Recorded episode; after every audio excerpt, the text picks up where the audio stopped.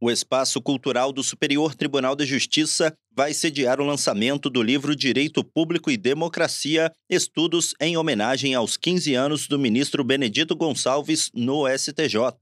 O evento será no dia 12 de dezembro, das 6 horas da tarde às 9 horas da noite coordenada por Fabiana Favreto, Fernando de Oliveira e Paula Lima, Juliana Deléo Rodrigues, Roberta Maia Gresta e Rodrigo de Macedo e Burgos, a obra conta com prefácio da ministra do Supremo Tribunal Federal, Carmen Lúcia.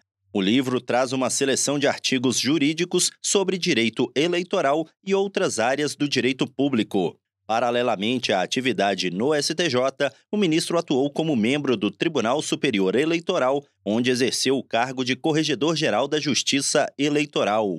As reflexões dos textos vão dos direitos fundamentais e da separação entre os poderes até o uso da inteligência artificial e a influência das redes sociais no processo eleitoral, passando ainda por questões como racismo, defesa da democracia e proteção do meio ambiente. Do Superior Tribunal de Justiça, Tiago Gomide.